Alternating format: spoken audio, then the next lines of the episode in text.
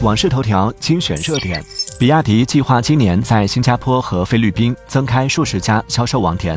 美联储宣布维持基准利率不变，三月降息概率降至约百分之四十四。美国大选恐被 AI 搅局，有人深度伪造拜登来电，要求支持者延迟投票。美国三大指数均创年内最大单日跌幅，谷歌市值一夜蒸发一万亿元。波音 CEO 承认对阿拉斯加航空飞机应急舱门脱落事故负有责任。